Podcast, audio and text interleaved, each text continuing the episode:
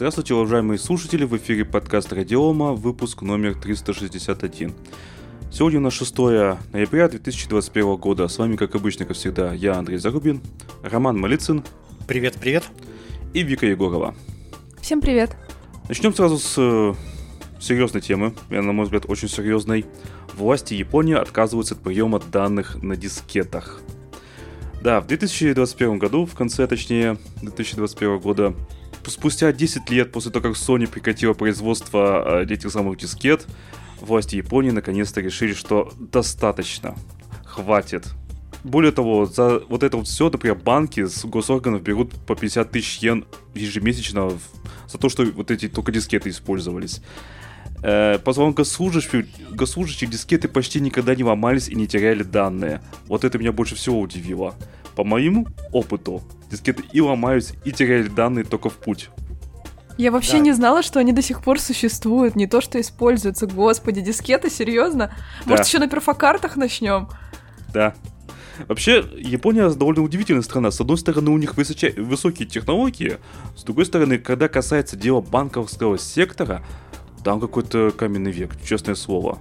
Они буквально не так давно отказались от э, банковских книжек, бумажных банковских книжек. То есть как берете банковскую типа книжку. Сберкнижка?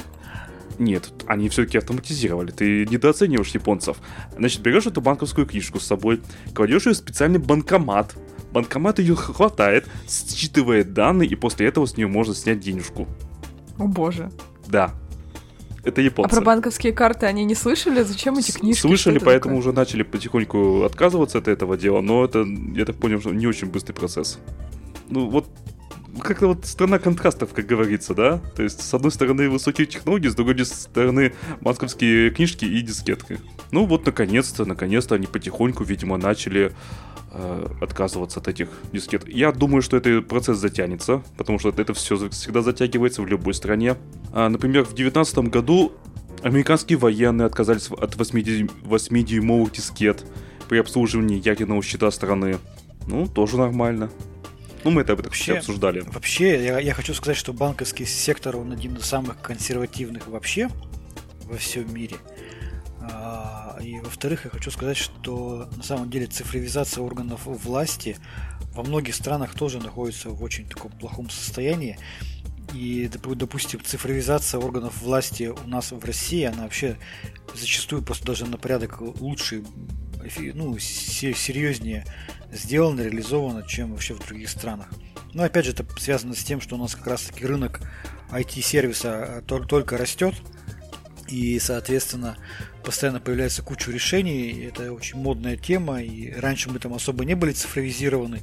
Сейчас многие там что-то даже с нуля цифровизируют. Ну, в общем, короче говоря, очень быстро у нас цифровизация госорганов идет. Даже по оценке некоторых у нас сейчас госорганы более цифровизованные, цифровизированные, чем какие-нибудь даже коммерческие предприятия. Ну, это понятно, что везде есть исключения, но вот в общем плане примерно так получается. Да, а услугами некоторых банков даже модно пользоваться. Ну, поднимите у кого есть Тинькофф? У меня нету. Нету. Вы не модные. Вообще не модные. А в чем мода? Небось, еще скутера у вас нету, да? Какого скутера? У меня есть ну, самокат, это считается? Да, самокат сойдет. Электрический, конечно же. Нет, нет, обычный толкнул, поехал. А, не, ну что ты. Электрический должен быть. Нет, нет, нет. Нет, Самокат серьезно, это страдание. Тинькофф это довольно сейчас модная штука. Везде, вот где на Хабре пишется про инвестиции, везде описывается именно работа с Тиньковым. Потому что у них есть бесплатный курс. Да, возможно, не знаю. Да, про их платформу и вообще про все вот это они дают бесплатный курс, когда регистрируешься, ну, можешь Конечно, молодцы, только у них комиссия такая, что за голову хватаешься. Зато бесплатный курс. Курс бесплатный, комиссия платная, большая причем. Ну, комиссия везде есть, но норма считается 0,05%, а у них 0,3%. Странно. А у Сбера сколько? Затрудняюсь ответить, я не проверял. По-моему, 5 сотых. У ВТБ 5 сотых, у открытия 4 сотых. Странно, что Сбер не, не, не лидер по обдиралову денег. Зачем? Тинькофф для этого есть. Ладно, мы отвлеклись. Ну, как бы вот так вот. А, есть следующая тема веселая. Да, Роман. давайте про Сбер. Про Сбер. Рас... Да, как, раз, раз про Сбер. Про Сбер, да. А, тема, на самом деле, она, с одной стороны, высокотехнологичная, очень серьезная, а с другой стороны очень смешная. Значит, э, и суть новости в том, что Сбербанк выложил в открытый доступ нейросеть, которая называется DAL-E. Она генерирует изображение размером 256 на 256 пикселей по текстовому описанию. В проекте участвовали команды Сбер АИ, Сбер Девайсы, Самарский университет и Сберклауд. Значит, э, было обучено две модели разного размера. Одна называется Рудал Е Кандинский двумя миллиардами параметров и вторая Рудал Е Малевич XL, содержащая 1,3 миллиарда параметров. И часть моделей уже доступна в паблике. Это вот как раз Малевич с 1,3 миллиарда параметров. А, и э, некоторые другие, э, Сбер Викьюган, другие. А вот Рудал Е Кандинский с 12 миллиардами параметров еще пока недоступно. Суть в чем? То есть ты пишешь текстовое описание, а, Например, вот здесь в статье приводится пример озера в горах, а рядом красивый олень пьет воду. И задача этой модели на нарисовать картинку по этому текстовому описанию. И приводятся примеры, иногда даже более-менее как-то получается похоже. А, для того, чтобы попробовать эту всю историю, значит, э, был сделан Telegram-бот, который так и называется, Рудал Е. Малевич, XL, Рудал Е. Кандинский я такого не нашел, с Малевичем нашли. И, соответственно, можно этому боту в Telegram закинуть э, какое-то текстовое описание, и он через некоторое время выдает, так скажем, уже картинку. Значит, э, ажиотаж начался примерно вчера. Это был когда у нас в пятницу, когда этот бот стал особо популярен. По-моему, все э, во всех чатах э, постоянно генерировали картинки, обменивались. Иногда получалось очень удачно, интересно и смешно. Да, и очередь занимает 3 минуты. Я попробовал его. Не-не-не. Я тоже попробовала. Слушайте, 3 минуты это фигня.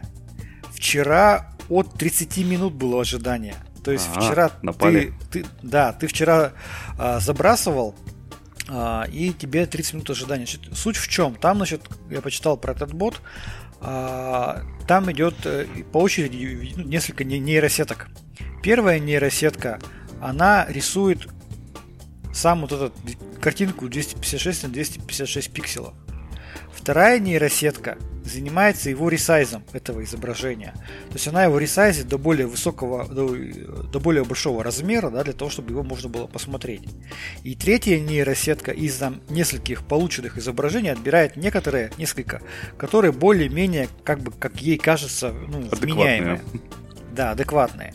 И вот вчера а, очередь занимала от 25, от 25 минут до 30 с чем-то минут и выдавала по одной картинке. Сегодня очередь сократилась, и при этом они, видимо, поменяли, они, видимо, перезагружали сервер, там был какой-то момент у них с, э, сбой с сервером, и сейчас они, видимо, поменяли параметры, и уже очередь, да, там примерно 3 минуты, и при этом э, бот выдает сразу по три варианта картинки. Ну, то есть, видимо, люди э, несколько раз одно и то же, один и тот же запрос отправляли, да, чтобы несколько вариантов получить. И сейчас бот уже отдает по три картинки. Получается интересно. А что я заметил? Э, из рук вон плохо получаются люди. Просто люди очень плохо получаются. Там просто какая-то мешанина. Хорошо получаются интерьеры. Хорошо получаются более-менее города и пейзажи. Все. А, вот я тут попробовали, попробовали перед подкастом, там попробовал я тигра задать, тигр в прыжке, но там тигр получился, но как бы без головы. Вот, только Тулова. Но в принципе... Ну ты же не написал, что у тигра должна быть голова. В чем ну, претензия ну, к нейросети? Ну, ну да. Вот. А, но в целом, в целом, вот картинки, которые я вот сгенерировал по запросу Квадрат Малевича, они вполне себе такие интересные получились, они нормальные, их даже можно было бы там распечатать и там как абстракционизм повесить куда-нибудь на стену. Идея э, в чем э, это, этой нейросетки, да, как, как его разработчики предполагают, да, для того, чтобы поддать какие-то творческие идеи э, людям, которые занимаются дизайном, там, иллюстрировать и так далее. В принципе, если бы я бы страдал от э, творческих идей, наверное, я бы пользовался такой штукой, просто чтобы подкинула мне какую-нибудь идею.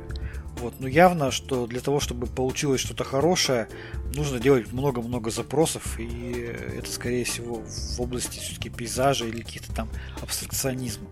С людьми пока что очень плохо. У меня ни разу не получилось сделать нормального человека. Хотя, может быть, у других получалось. Так, я, значит, туда закинул э, слово радиома, и мне всякие радиовы выдала. На радиопередатчике, то бишь. Да, там самое это, конечно, интересное, это... Прошу прощения. Там самое это интересное, конечно, это давать длинное описание, там, в несколько слов. И пробовать, угадает она, не угадает. Вот, так что рекомендую всем попробовать. Во всяком случае, это очень интересно, это забавно.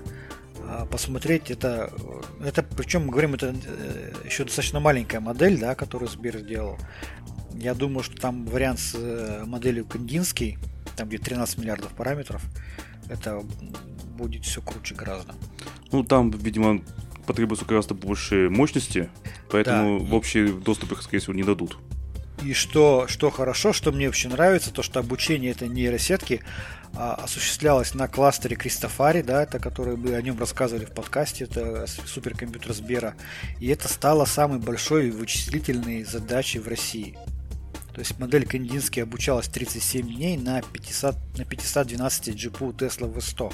И потом еще 11 дней на 128 Tesla. Офигеть. На 128 GPU Tesla V100. Всего 20 352 GPU дня. Вот. Это вам не биткоины майнить. Да. Э, история крутая, прикольная. Мне понравилось. Во всяком случае, понравилось заставлять компьютер, да, рисовать по описанию. Местами, да, это интересно. Местами это, конечно, похоже на какой-то бред психобольного человека, там, иногда, да. Ну, я вот тут смотрю, тут э, при...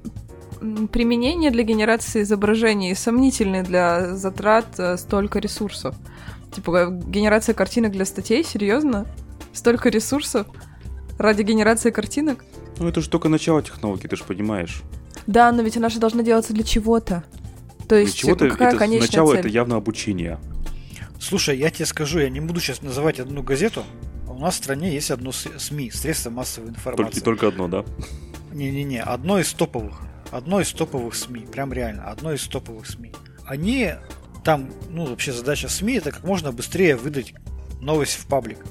И у них, судя по всему, есть большой творческий кризис, кризис с иллюстрацией этих новостей, потому что новость может быть уже готова, там буквально там одна фраза. Случилось то-то, а нужно как-то проиллюстрировать. И прям видно, что они э, мучаются, и у них, короче говоря, есть, видимо, художник, задача которого там за одну-две минуты нарисовать иллюстрацию к статье.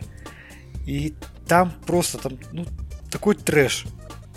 Это причем ну, одно из топовых изданий, просто не буду говорить, я думаю, что потом я коллегам скажу, о, о чем идет речь. Но там просто трэш. Я думаю, что то, что делает эта нейросеть, это было бы уже еще лучше, намного быстрее. Ну, кстати, да, к подкасту-то я, я же это самое, каждому выпуску ищу картинку в интернетах. Вот теперь, теперь у тебя есть вариант это. Да, мне что-то я подумал, что можешь попробовать. Может, что-то дельное выйдет. Да, Вика. Да можно просто нанять другого дизайнера, если этот э, себя исчерпал. Да, просто они реально столько ресурсов. хотят, ты понимаешь? Да, но точно не такую, сколько стоит этот кластер. Ну, кластер пока может пользоваться бесплатно. Да, да, но зачем, зачем Сбер это делает? Вот зачем? Какая конечная цель? Я просто пока не могу понять. Ну, мы ее не они знаем. же хотят, нет, они же хотят идти в искусственный интеллект активно. Да, но вот у этого проекта какая цель? Вот именно у этого. Слушай, я тебе не отвечу. Наверное, она великая и достойная. Ну, возможно, ну пока что после тестирования технологии и ничего такого. Как оно вообще будет выглядеть? Но опять же, если представители этого проекта придут к нам в подкаст и расскажут более подробно, мы будем, будем только рады. Может, они смотрят вообще, эта штука годная или не очень годная. Она, из нее что-то получится или не получится. Они могут себе это позволить. Ну, так, собственно, и надо делать. Да, ждем, в общем, представителей проекта для нашего Ну, например, эти роботы от Boston Dynamics. Сначала над ними всеми хихикали. А теперь что? Они там будут э, бороздить эти самые э, под предприятием и следить там за сотрудниками. По-моему, так. Что-то там военные хотят А сотрудники будут их пинать. Обязательно. Я до сих пор хихикаю над видосами про этих роботов, так что... Особенно со смешной озвучкой, где они А матерятся. ты хихикала над тем картинкой с этим роботом, у которого пушка на спине стоит? Я не видела такого. А вот посмотри, уже не, уже не смешно становится. Не смешно, да? Да. Все, скоро они нас захватят. Да, конечно, это же роботы. У них же цель какая? Поработить мир. Убить всех человеков. Уничтожить человечество. Да-да-да. Ну что, давайте дальше. Следующая небольшая легкая тема. Тут провели исследование, очередная компания, и, значит, сделали вывод такой о том, что свыше 90% компаний России будут использовать ПО с открытым кодом к 2026 году. Значит, суть в том, что в исследовании а, а, опросили 40, во время исследования опросили 40 организаций, ну и которые, часть из которых являются разработчиками, часть являются а, потребителями технологий. Вот, значит, суть в том, что прогнозируемый э, рост использования к концу 2026 года ПО это 92%, а, использование именно open source в разработке и использовании ПО. И, в общем-то, а, делается вывод о том, что open source нужен, open source важен, а, о том, что open source это самый простой и самый действенный способ добиться коллаборации между различными... Что бы хотел сказать по этому поводу? Безусловно, open source будет использоваться очень широко. Я даже я согласен даже с этой оценкой в 92%. Очевидно также и то, что э, чистый open source э, он никогда не будет использоваться в каком-то коммерческом сегменте. То есть всегда будут делаться на базе open source какие-то доработки, и потом уже эти доработки будут использоваться в коммерческом сегменте. Да-да-да, и мы даже знаем название этих доработок. Ну, я, да, здесь не только, кстати, операционная система, вообще любой код open source. Почему? Потому что если мы говорим о коммерческих проектах, то все коммерческие организации, компании, госсектор, корпорации, они хотят видеть у себя на руках какой-то продукт, который имеет возможность доработки, который имеет возможность э, техподдержки, сопровождения, понятный жизненный цикл, и чтобы можно было кому-то претензии предъявить. Конечно, очень здорово разрабатывать код в формате open source и ни за что при этом не отвечать. Разрабатываешь и разрабатываешь. А с другой стороны, а, люди хотят а, исключить такие ситуации, когда они говорят, «Вы знаете, нам вот нужно доработать какой-то компонент. А разработчик этого open компонента ему говорит, а мне вот так не, не, не хочется, я этого делать не буду. Минуточку, Даже за- минуточку. Да. Лицензионные соглашения проприетарных продуктов пишутся таким образом, что они ни за что не отвечают. Я вообще слабо себе представляю, чтобы какой-нибудь э, э, дядя Вася, который сидит там в своем ИП, звонит в Microsoft и говорит, «А, исправьте мне, пожалуйста, вот эту штуку в Windows, я хочу, чтобы работала не так. Не-не-не, да в смысле? не-не-не, конечно же нет, ИП не будет звонить. Да но- Ну хорошо, какая-нибудь другая компания крупная, любая, Да, позвонила бы в Microsoft да. и сказала, исправьте Да, мне, никто им ничего не да. исправит. Да, ты, ты- ты- ты что? Это делается сплошь и рядом. Сейчас такие контракты заключаются с софтверными компаниями на устранение ошибок в течение там 4 часов. Ошибок. Да, Конечно, я про Они, это и говорю. мы говорим не про доработку под чьи-то нужды, ну. а про ошибки. Ошибки-то понятно. Да, я ну, про ошибки. Я про, про- про доработки тоже, кстати, такое тоже заключают такие контракты, но вот про ошибки это вот прям сплошь и рядом, я прям сталкиваюсь с этим.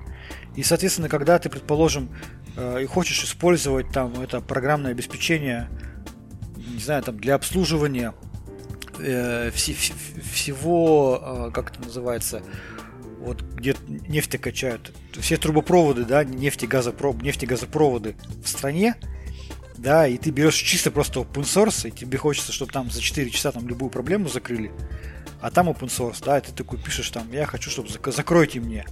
А человек, который за это отвечает, там, твою ищу не принимает, там, или патч твой не принимает, вообще говорит, мне пофиг на все это. И вообще он в отпуске, и через годик, может быть, из него выйдет. Да, и вообще он в отпуске. Тебе приходится име- у себя держать в штате специалистов, которые не просто умеют программировать, да, а еще и разбираются в этом проекте. Ну И это или просто бы- хорошие программисты, которые сели и разобрались. Слушай, ну ты знаешь, вот в крупных проектах х- хорошему программисту нужно разбираться до полугода. Ну, конечно, нет. Ну, понятно, что если мы ищем, например, специалиста в ядре Linux, то это должен быть какой-то суперэксперт, именно узкий. Да. А с нуля человек не сядет и не разберется. То же Да. самое и с Chromium. Но это не значит, что я, я вообще просто не понимаю этого посыла. То есть мы не будем, коммерсы не будут, коммерция не будет использовать open source, потому что они что-то не могут исправить. Не-не-не, я имел в виду, что они будут использовать open source, но они будут использовать в том числе доработанный open source. Доработанный, то есть тот open source, предположим, они берут, хотят купить э, систему, не знаю, ну, какая-нибудь подожди, подожди. будет... Ты говоришь про большие проекты. Операционная система, тыры-пыры. А допустим, возьмем архиватор, 7-zip. Его ну, никто да. не дорабатывать не будет до коммерческого продукта. Он так mm есть уже. Замечательный весь из себя. Согласен, согласен. Его многие используют именно в коммерческих компаниях. Я говорю не то, чтобы не только про операционные системы, какая-нибудь там, я не знаю, система бухгалтерской отчетности, там, да. Вот есть такая CRM-система, open source, называется она ODO. Да, то есть какое-то предприятие, допустим, условный Газпром, ну я понимаю, что вряд ли это будет, но если условный Газпром захочет перейти на эту open source CRM систему, да, для учета сделок, ну, наверное, ему как бы захочется, чтобы кто-то имел возможность там, ну, быстро в течение какого-то короткого времени исправить что-то. Да, поэтому, скорее всего, он будет заключать какой-то договор. С кем он этот договор будет заключать? С разработчиками хотелось бы ему, чтобы, да, эти разработчики ну, были адекватные и понимали, о чем идет речь. Или с какой-то сторонней компанией, которая просто сбоку припека, там, да, типа мы программисты. Конечно, он захочет, чтобы это были какие-то разработчики, которые берут на себя ответственность. Понятно, что эти разработчики, скорее всего, будут а, использовать заимствованный open source код, не сами его писать, но они хотя бы у себя будут держать штат специалистов, которые что-то понимают в этом.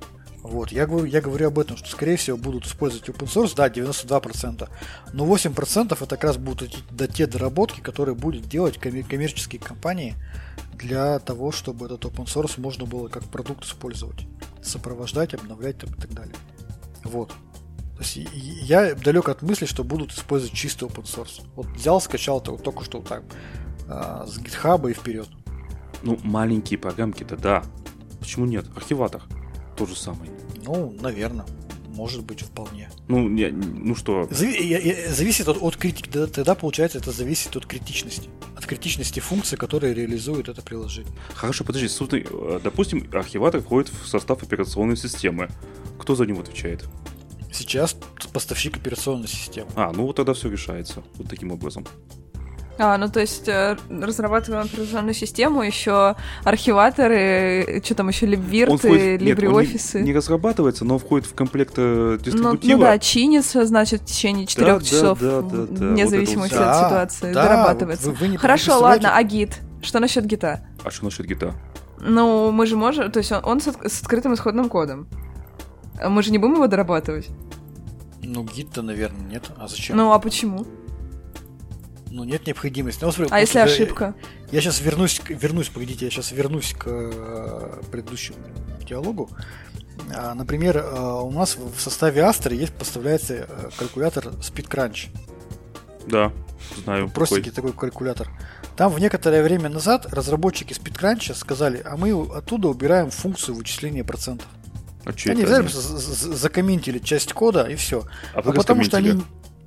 А? А вы раскомментили. Нет, подожди, потому что они не договорились о том, как вычислять проценты.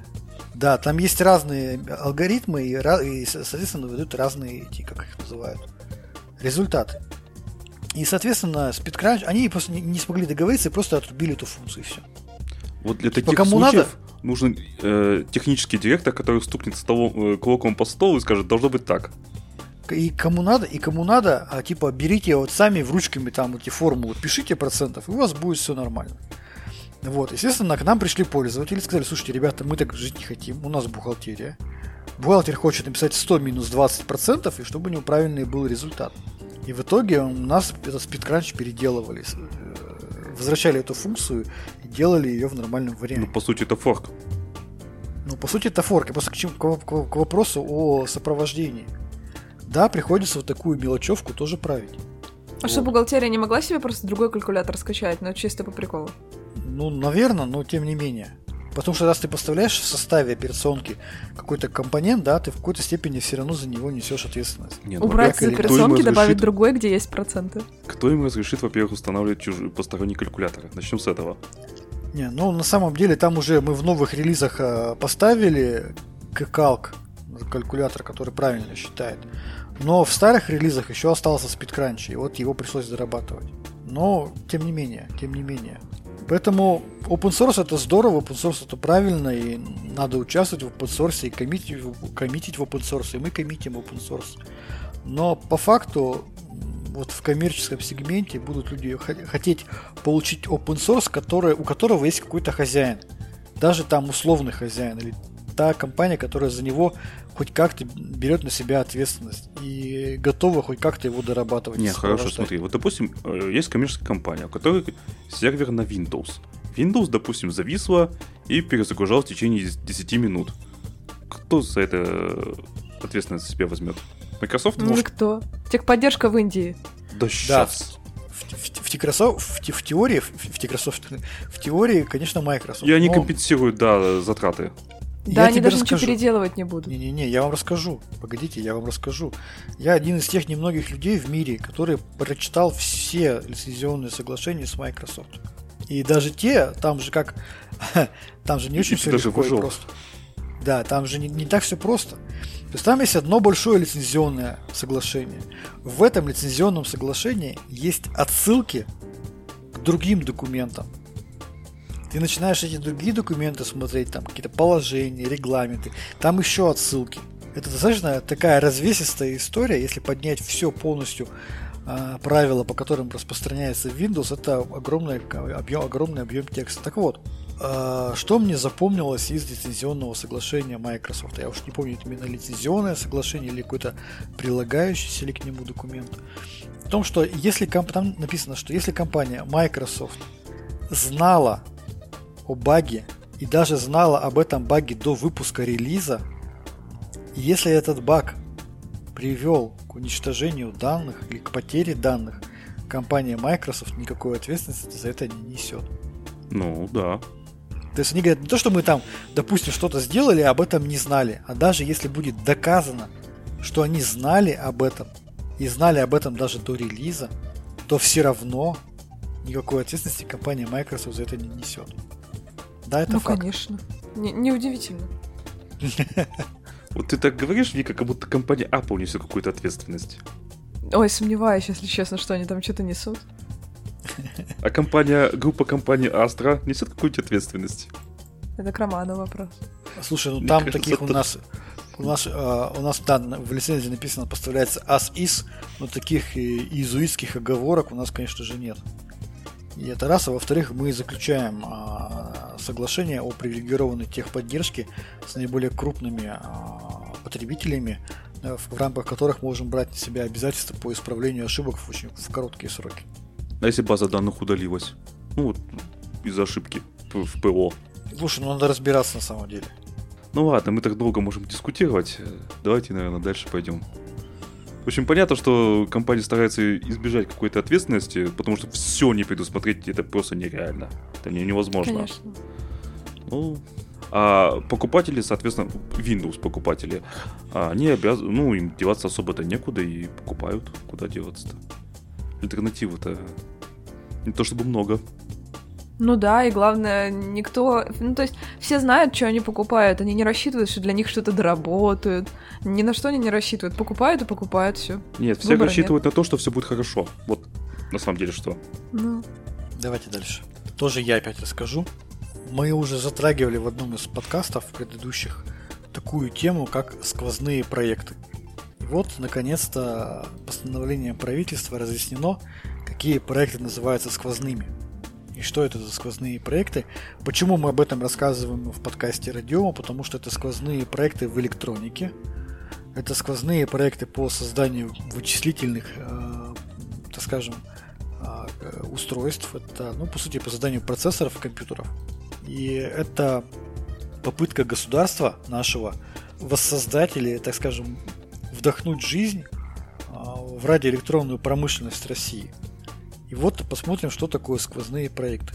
А, итак, э, согласно документу, сквозной проект это комплекс взаимоувязанных мероприятий, да, то есть это ряд мероприятий, которые направлены э, на внедрение, конечное внедрение программно-аппаратных комплексов. В рамках что, что, что, что включается в этот комплекс мероприятий? Это организация производства продукции, проведение научно-исследовательских опытных конструкторских работ по доработке радиоэлектронной продукции, создание встроенного программного обеспечения, адаптацию существующего программного обеспечения и все мероприятия, связанные с выводом продукции на рынок с гарантированным объемом ее потребления. И при этом этот объем потребления, то есть та прибыль, которая должна быть получена, гарантированная, должна превышать сумму затрат на это мероприятие. Таким образом, получается так, что э, находится какой-то один условный потребитель, который говорит, я хочу, чтобы у меня появился вот такой компьютер, вот с такими-то характеристиками. Государство выделяет деньги, за эти деньги разработчики, разные разработчики должны провести а, научно-исследовательские работы, опытно-конструкторские работы, создать ПО, организовать производство, выдать итоговый продукт и продать вот этому потребителю, который попросил это все произвести в те сроки, в которые это, этого потребителя устраивает. И при этом исходит из того, что расчет, э, вот эта продукция сквозного проекта желательно должна применяться другими потребителями, в том числе в других отраслях экономики, но именно якорный заказчик выступает основным потребителем продукции сквозного проекта. А, таким образом, у нас в стране а, создано 12 таких сквозных проектов. А, на них выделяются субсидии, там на один сквозной проект, по-моему, около 4 миллиардов рублей. До 4. Да, до 4 миллиардов. И, соответственно, есть надежда на то, что деньги, которые выделяются, они не будут потрачены просто так да, есть надежда на то, что деньги будут выделены, они будут э, а, а, освоены э, в рамках нормальных э, мероприятий по созданию нормального, пригодного для применения продукта, будут приобретены в необходимом там объеме, и будет с этого получена прибыль, которая превышает затраты. Вот. А помните вот такое сквозной проект? Нашу предыдущую тему в прошлом подкасте про Intel, где они, где они получили, ну, вся, точнее, отрасли, а, включая Intel, естественно, под, получили 52 миллиарда и сказали, что этого мало, а надо еще столько же. Да. А тут, получается, ничего не выйдет у нас. Всего-то 4 Не, ну миллиарда подожди. на нос. А, общее, вот мы а, где-то в июне, в июне планировалось порядка 182 миллиарда выделить на эти, эти сквозные проекты. Ну, так э, это получается сколько? 2 миллиарда долларов. Чуть-чуть, ну, чуть-чуть больше. Да, но ведь, понимаешь, э, суть в чем, э, когда, точнее, суть э, прикол этих субсидий э, в том, что сколько бы ты денег не выделял, много или мало, всегда хочется, чтобы эти деньги были потрачены с толком. Да, чтобы они были не просто освоены и вы, выдат, на выходе ты бы получил там э, тонну документов, которые никому не нужны. Ну, почему? Руководство компании сможет купить себе яхты. Вот, поэтому для того, чтобы такого не было, да, чтобы такого не было. Как раз Они прошлогодние. Истории со сквозными проектами. Вот. А, я так понимаю, что сквозными проектами это будут там, условно, какой-нибудь там создание какого-то ноутбука современного или что-то еще подобное. И это будет интересно, и это, ну, хоть какой-то шанс на то, на мой взгляд, на то, чтобы деньги, которые государство выделяет, были потрачены с пользой. Действительно, реальные компании, которые сумеют организовать научно-конструкторские работы, производство и вывод потом на рынок, они получат себе ну, реальную поддержку, которая им реально нужна. И это прямо, ну, на мой взгляд, не идеальный способ да, финансирования, но это лучше, чем было до этого, когда просто э, кто-то сидел, с пальца высос, высасывал э, какие-то требования, с потолка брались какие-то требования, на эти требования выделялись деньги – Потом формально эти требования выполнялись. И все таки сидят, смотрят на результат. Такие, ну да, что, претензии к пуговицам есть, к пуговицам претензий нет. Пиджак как бы будете покупать? Нет, пиджак не буду покупать. Ну, пуговицы нормально пришли. И, и все, и руками все разводили. Да, это получается, наверное, какая-то имитация какой-то рыночной деятельности. Но в условиях, когда есть существенная монополизация рынка со стороны иностранных, так скажем, компаний, то вот такое искусственное искусственная вентиляция легких, да, искусственное там дыхание, оно, наверное, является хоть каким-то выходом, э, чтобы оживить вот этот полутруп э, российской электроники. Так что, ну, будем надеяться, что там, когда эти сквозные проекты будут реализованы, да, это будет, ну, как скажем, уже более-менее что-то внятное. Помните, как раньше были проекты? Национальный проект там что-нибудь там, вперед Россия. В рамках национального проекта там выделяются миллиарды рублей, которые падают непонятно куда, непонятно зачем, непонятно кто чем занимается. Как непонятно, новые яхты. Да, ну, это да, это да. Потом значит, начинают значит, их садить, ловить, садить по тюрьмам их, потому что вроде как бы мы же хотели, чтобы вы что-то доброе сделали, а вы яхту. Они сделали а только себе. А он Ну. говорит, слушайте, да подождите, вот я вот попросили сделать там хрень какую-то там с какими-то параметрами, я эту хрень с параметрами сделал. Ему говорят, слушай, так это нафиг никому не нужно в том виде, в котором ты это сделал. Говорит, формально соответствует требованиям, соответствует, что от меня хотите. И начинают обижаться. И в тюрьму не хотят садиться. И поэтому вот э, придумали вот сейчас вот наконец-то такие вот сквозные проекты. Чем все закончится, будем смотреть. Вот. Тема очень дискуссионная. Я призываю всех за этим наблюдать, смотреть. Это прям реально очень интересно. Ладно, давай дальше, наверное. Давайте. У нас э, выходит бета-тестирование Red Hat Enterprise Linux 9. Я так понимаю, что это первый выпуск Red Hat а, по- уже под крылышком IBM, если не ошибаюсь, да? Вот. И тут интересная вещь написано, что а, позиционируется как более открытый процесс разработки. То есть э, в качестве основы, во-первых, CentOS берется. CentOS Stream. Да, CentOS Stream. И предполагается, что сторонники, стор- ой, сторонние участники проектов э, могут свои изменения прилага- э, предлагать свои изменения для, собственно, Red Hat Enterprise Linux.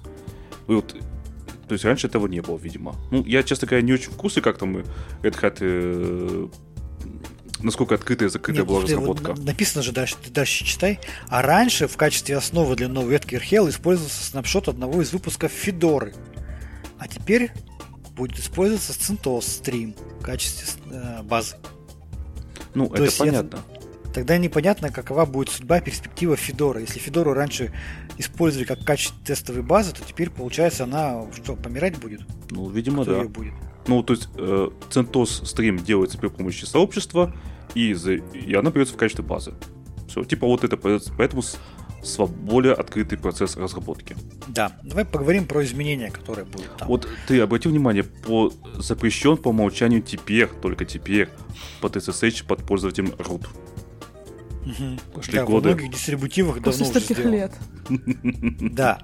А, значит, смотрите, ну, вполне себе современные компоненты, я вот смотрю, а, GCC 11, а, ядро 5.14, прям вообще ультра свежее, Glipsy 2.34 тоже очень свежий. Что меня еще, вот, на что я сильно обратил внимание, о том, что они выбросили а, пульс аудио. Теперь вместо пульс аудио используют мультимедийный сервер Pipewire. Pipewire.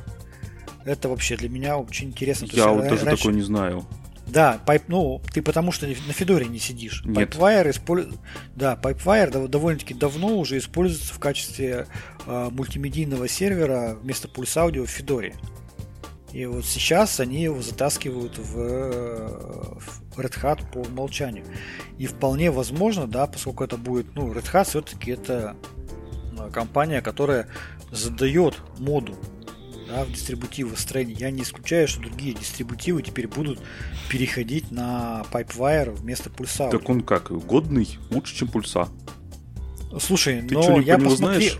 я мельком смотрел, э, да, интересный там, он э, проще работает, но пока что глобального преимущества я пока не увидел для себя. Но тем не менее, я бы, я вот на это хочу обратить внимание, что Pipewire теперь, видимо, будут, э, будет заменять э, пульс аудио. Что еще из новенького? А, значит, они переходят на OpenSSL 3.0. А, новейшая штука. В качестве экспериментальной поддержки все-таки они добавляют VPN новый WireGuard. Хотя я вот, честно говоря, думал, что они на WireGuard пере- перейдут быстрее, чем на вот этот новый мультимедийный сервер Pipewire, но тем не менее WireGuard остается на экспериментном варианте. А, ну, понятно, что IP Tables они признают устаревшими и предлагают использовать NF Tables, новый инструмент. А, много всего новенького у них там. Это Maria DB 10.5, MySQL 8, PostgreSQL 13, тоже свежачок. Много всего вкусненького. Очень прикольный, я смотрю по составу, прям очень продвинутый дистрибутив, несмотря на то, что RHEL, как бы он супер консервативный, да, он супер корпоративный, но состав компонентов очень свежий. Очень много сделано для поддержки новых там технологий виртуализации, защиты. Прям я читаю, прям очень вкусно. Мне прям очень понравилось. Завидуешь? Да. Ты знаешь, честно говоря, а, очень такой серьезный шаг вперед. Ну, понятно, что они еще, может быть, полгода еще будут или год тестироваться там, да, и стабилизироваться, но те компоненты, которые сейчас уже заявлены как э, базовые, они дадут потребителям достаточно свежую пакетную базу к моменту стабилизации дистрибутива.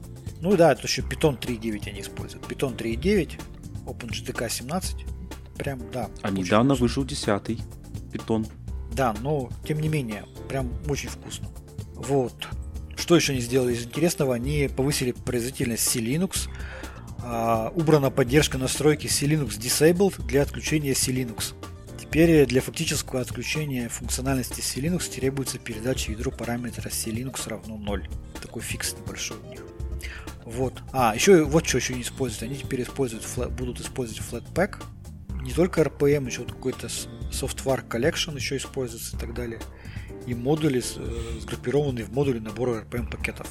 Ну, то есть, очень, на мой взгляд, очень современный дистри- дистрибутив появляя, получается у компании Red Hat. Я считаю, что точнее не считаю, что компания IBM как-то а, остановила развитие Red Hat Red По-моему, все довольно-таки у них неплохо. Вот.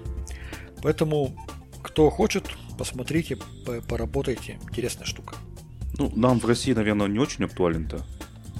Ну, в, в России он, э, да, он э, для госструктур, наверное, не очень актуален, потому что они, тем не менее, несмотря на новую пакетную базу, они, они же не идут на историю сертификации в соответствии Конечно. с требованиями регуляторов.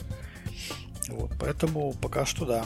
Но ну, а всем остальным остается только догонять и успевать реализовывать то, что делает э, а, аналоги, то, что делает Red Hat. Это, я, я честно скажу, я, я объективно скажу, я прям в восторге от того, что они сделали. Такое ощущение, что это прям взяли, стабилизировали прям последнюю Федору. Хотя это, конечно, не так, но прям да, прикольно. Вот. Ну что, давайте дальше. Да. Значит, э, наши Роскомнадзор, если быть точным, вручил представителям Google протокол о штрафе за повторное и неоднократное, по сути, неудаление запрещенной информации – и штраф может достигать 10% выручки компании в России. Только в России, подчеркиваю. Выручки ну, они... за сколько, за год? Э, да, за год, за, за предыдущий год. То бишь сейчас 21 за, смотрится, как, сколько они заработали за 2020 год. И тут вот в конце статьи там обсуждение, а может быть они заработали столько, а может быть они на самом деле заработали столько. То есть оценки идут, да, то есть э, это что, я не вот это не совсем понимаю. То есть никто не знает, сколько компания в России, а есть э, российский представитель э, Google, по, пишется по-русски, 4 буквы Google. Э, и, видимо, они платят налоги или не платят, я уж не знаю. Может, они не платят налоги, поэтому никто не знает, сколько они зарабатывают. Потому что если бы платили, было бы понятно. Вот. И на данный момент YouTube не удалил свыше 2400 опасных для России, э, для граждан России противоправных материалов. Ну, и по поводу этого, вот, собственно, и выкатили штраф. Я думаю, что зря не стес... мы стесняемся. Надо поступать как европейцы. Они сказали миллиард. Ну, миллиард сразу. Для начала разговора. Да, да, да. А тут для начала разговора сколько у нас тут написали? 32 миллиона рублей. А... Что это? С половиной. Я... Да, 32 с половиной. Да, я думаю, что это на самом деле а, а, история это будет ну, связана на самом деле. Вот не зря же в этой в ведомостях, где мы смотрим, там следующая новость, как раз она прям тоже в тему. О том, что э, там суд Нидерландов отменил решение о выплате 50 миллиардов долларов экс-акционерам ЮКОСа. То есть э, на всякие разные страны там, да, назначают штрафы России там 50 миллиардов долларов и так далее. Я думаю, здесь просто примерно аналогичная ситуация, как зеркальная. Вы нам штрафы там 50 миллиардов долларов назначаете, мы вам тоже назначим штрафы такие 50 миллиардов долларов. Так что, думаю, его, этот штраф назначат, он будет формально висеть, и потом будут уже сядут все стороны за стол переговоров. Типа, вы нам должны 50 миллиардов, мы вам должны 50 миллиардов, давайте как бы сделаем вид, что ничего не было, и все. Все успокоятся. Поэтому я думаю, что это э, будет продолжаться. Роскомнадзор и остальные ведомства, антимонопольная служба будут штрафовать а, международные корпорации на огромные суммы, и потом все будут садиться за стол переговоров и как-то договариваться. Кстати, мы несколько такой. выпусков назад э, обсуждали тему, что в Америке штрафуют за информацию, ложную информацию о коронавирусе, блокируют видео. Тогда ага. Роман сказал, какие они плохие, так нельзя, как же свобода слова. И вот теперь у нас YouTube, э, у нас Роскомнадзор в YouTube тоже хочет блокировать это видео, но Роман не говорит, что они плохие, просто... Да, да, да. Потому что... Да. Потому что когда мы блокируем, это все хорошо. Да, да, да. А у нас на основании закона, а у них это не закон, это просто беспредел. Да, самый настоящий, это просто нарушение прав человека. Да, да, да, да, да, да, да. И никаких двойных стандартов. Никаких. Все честно вообще. Да. Вот, поэтому будем смотреть. Э, я думаю, что штраф будет. Мой, мой прогноз такой. Но я не говорю, что его выплатят. Да, я, я тоже думаю, что, он... не выплатят. Да, я думаю, что он будет, но его не выплатят, но потом в итоге какие-нибудь штрафы в отношении России тоже исчезнут. Давайте самую последнюю душещипательную тему обсудим, которая просто от у всех, всех бомбит от нее. Да, в Телеграм появилась реклама. Ну, реклама пока что в виде там э, от, от канала Дурова, от официального канала, канала Дурова, что, мол, так и так появилась э, реклама. Где там она? Ой, что-то исчезло. Я уже не вижу в других каналах этой рекламы. То есть э, это сообщение появилось в канале, от, где от 100 тысяч подписчиков. Ну вот я тыкнул сейчас первого Пафреса, который большой канал. Что-то уже я не вижу этих... Э, нет, тут маленький канал. Странно. Пропало. Ну, и многим, конечно, это не понравилось, потому что большинству людей реклама, естественно, не нравится. Рекламка была маленькая, будет, там сам Дуров написал, что будет не больше, чем 160 символов, не будет внешних ссылок, э, не будет картинок, ну, естественно, видео не будет. А, я так понял, что будет только внутренние ссылки на канал рекламодателя. А где уже будет, собственно, видимо, внешняя ссылка. Но это, наверное, уже не важно. Ну, в принципе, мы об этом сто раз уже говорили. То есть у них вариантов-то немного. Либо самим умудриться как-то заработать денег, хоть как-то. Любыми способами фактически. Либо продаваться, либо закрываться. Собственно, три варианта. Продаваться, Но, я так понимаю, деле... не хочет. Да? Я, я, я вот лично не против рекламы, мне, в принципе, я понимаю, что у них нет вариантов, вот, и мне, в принципе, пофиг, но пусть будет, им реально нужно зарабатывать, он уже сколько э, долгов набрал. Но мне не нравится эта переобувка в прыжке, он такой, Телеграм будет всегда без рекламы, а потом, все, мы вводим рекламу. Ну, это вопрос выживания. Его так, а что он изначально головой не думал, он же не дурак, он же знал, что будет. Ну, может, планы были другие, изменились, может, хотел продать. Может, еще что. Может, он думал... Нет, понимаешь? А, не-не, стоп, стоп, стоп. Мы же знаем, что было. Он хотел свою собственную м- валюту. Валюту. Планы провалились. Поэтому пришлось. Но у него был план Б. Зачем это, видимо, было говорить, что... План Б. А подожди, да, тогда план зачем а. было говорить, что Телеграм будет без рекламы, если у тебя план Б ввести рекламу? Это просто, ну, как-то Странно. Может быть, это не план Б, а план С там, или Д, еще какой-нибудь. Если это был хоть какой-то план, любая буква, то, э, ну, надо как-то... Ну, мне кажется, пользователи разозлились только из-за этого. Типа, если бы он никогда не говорил, что Телеграм будет без рекламы, горения было бы меньше. А, ну, смотрите, давайте фактологию сначала обсудим. Что по факту получилось? Во всех каналах которых э, я, например, подписан, э, где больше там, двух тысяч человек, начали появляться сообщения от Павла Дурова, которые делали анонс по рекламе, и там, да, сейчас, по-моему, началась, началась вторая волна, это то, каким образом там можно отписаться от рекламы. А, выглядит это очень непривычно. Выглядит это очень, пока что, ну, не очень. Ну, я подписан на канал с котиками. Там все только котики. Вот каждый пост это котик. И там после каждого там котика нет идет на этом реклама. канале никакой рекламы, да, там нет на, на, на этом канале вообще нет рекламы.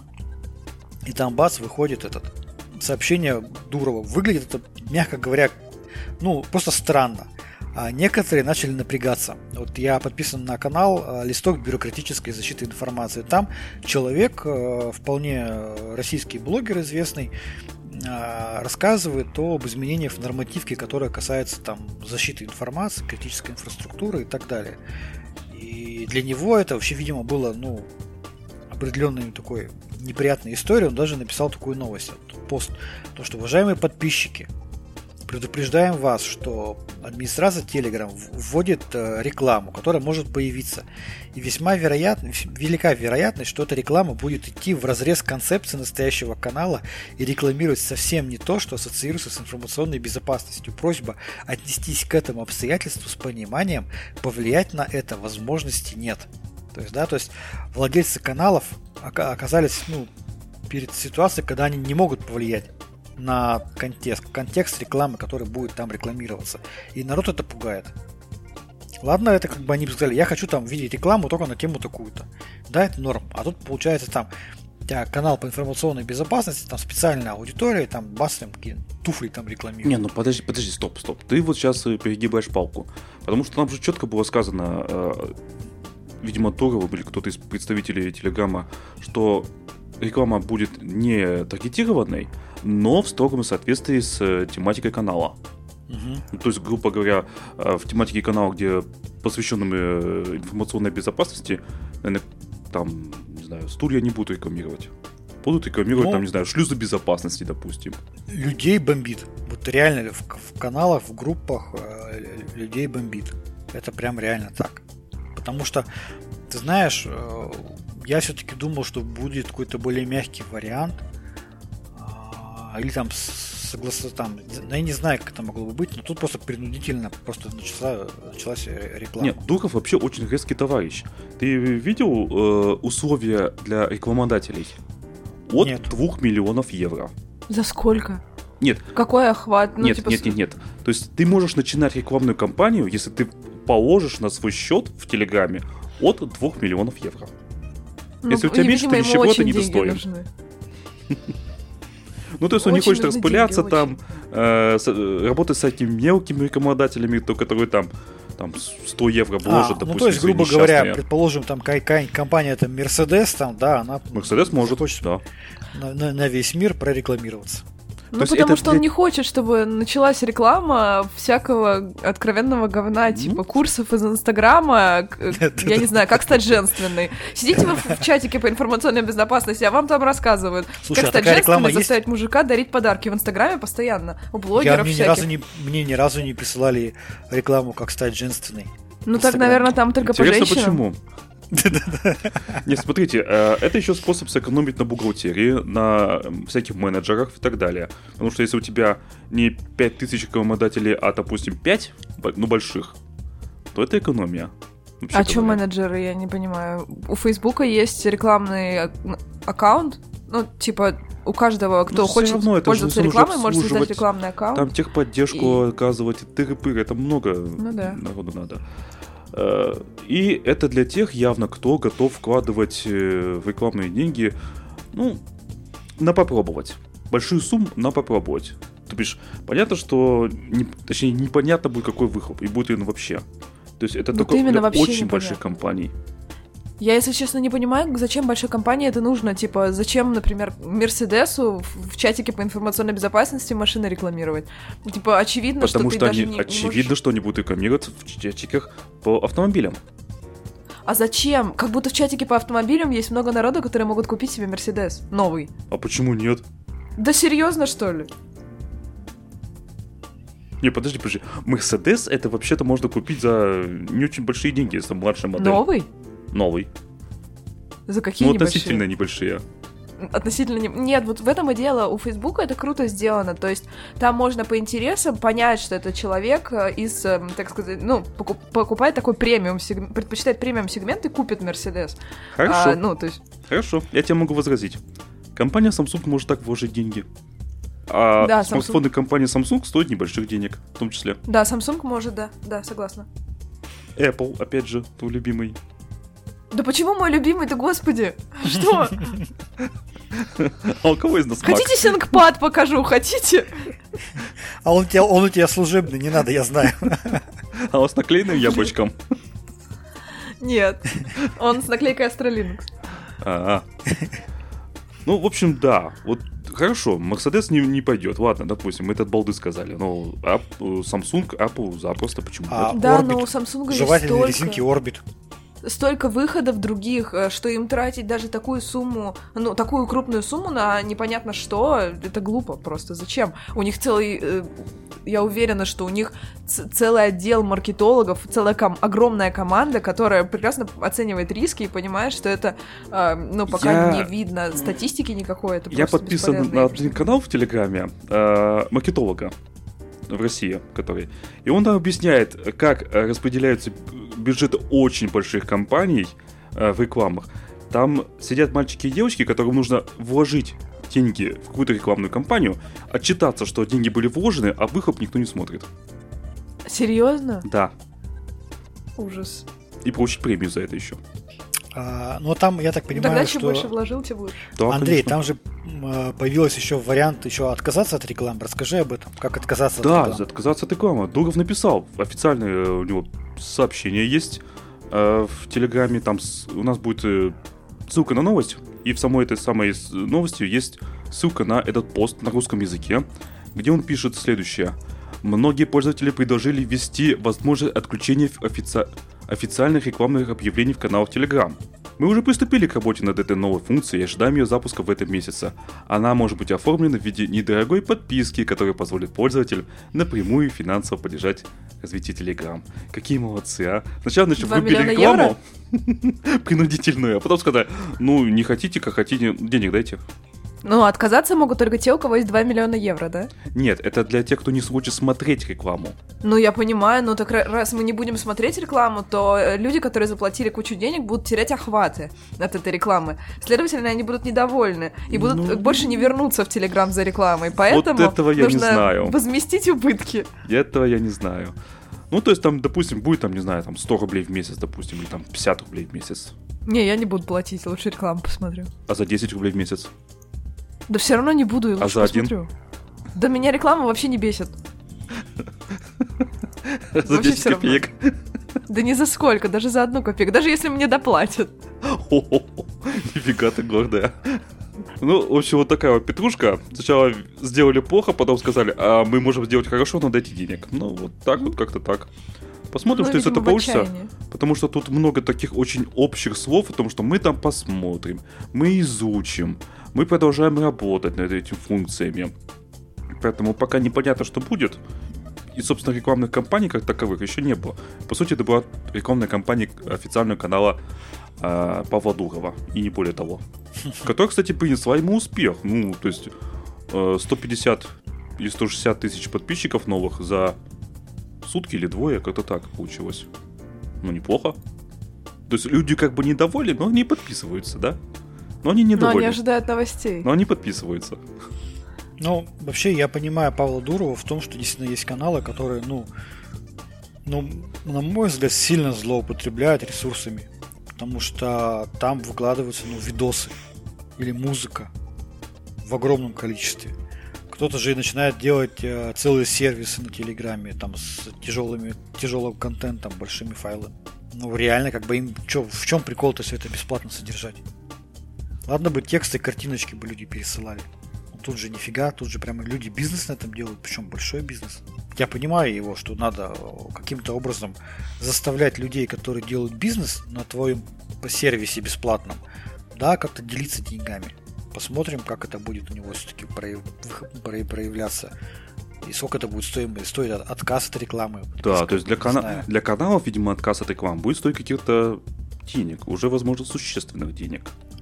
И тогда, да, ну не вопрос, тогда пусть э, тот, кто делает канал, он ему хороший, там, правильный канал, получается это, за это деньги, получает какой-то профит, профит пусть за это платит там подписку отка- отказ.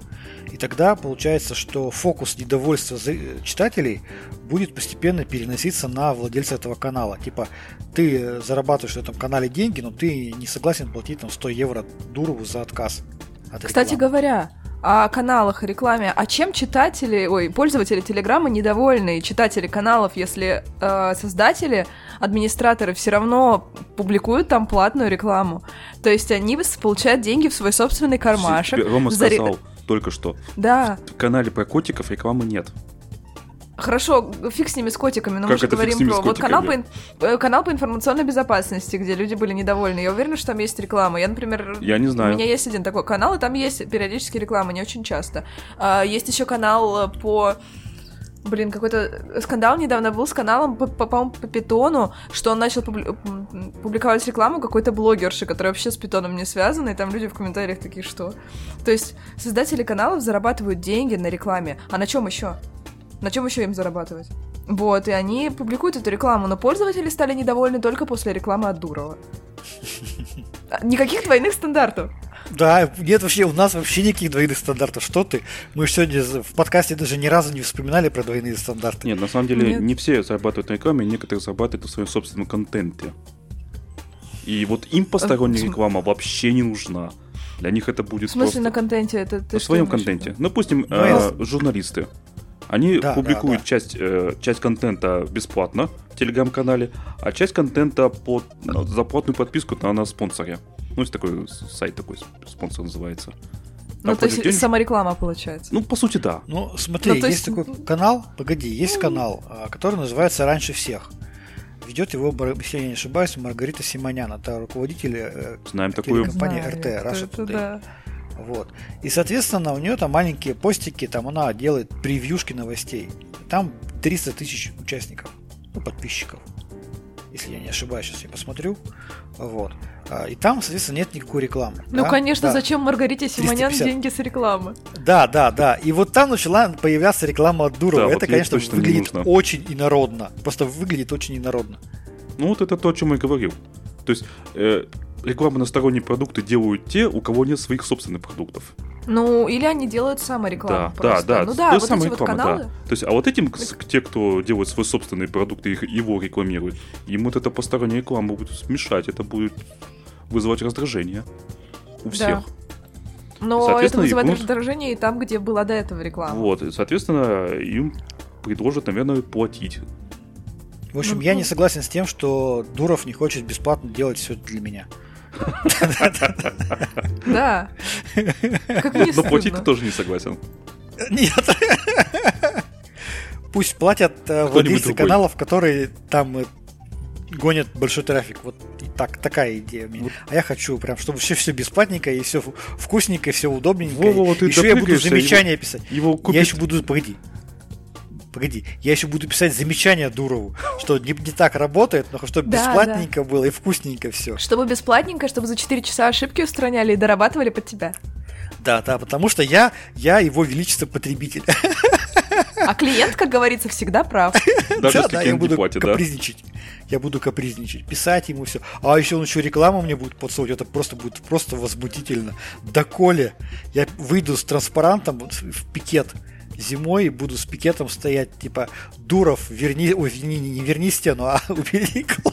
Да, да, да. Сколько это можно терпеть? Принесите мне жалобную книгу, я сейчас везде пожалуюсь. Да-да-да, а потом э, его купит Facebook, и вы, мы все заплачем. Да-да-да-да-да. Ну что, давайте на этом заканчивать. Да, с вами был подкаст Радиома, выпуск номер 361 от 6 ноября 2021 года. С вами были, как обычно, как всегда, я, Андрей Зарубин, Роман Малицын Пока-пока. и Вика Егорова. Всем пока. Пока.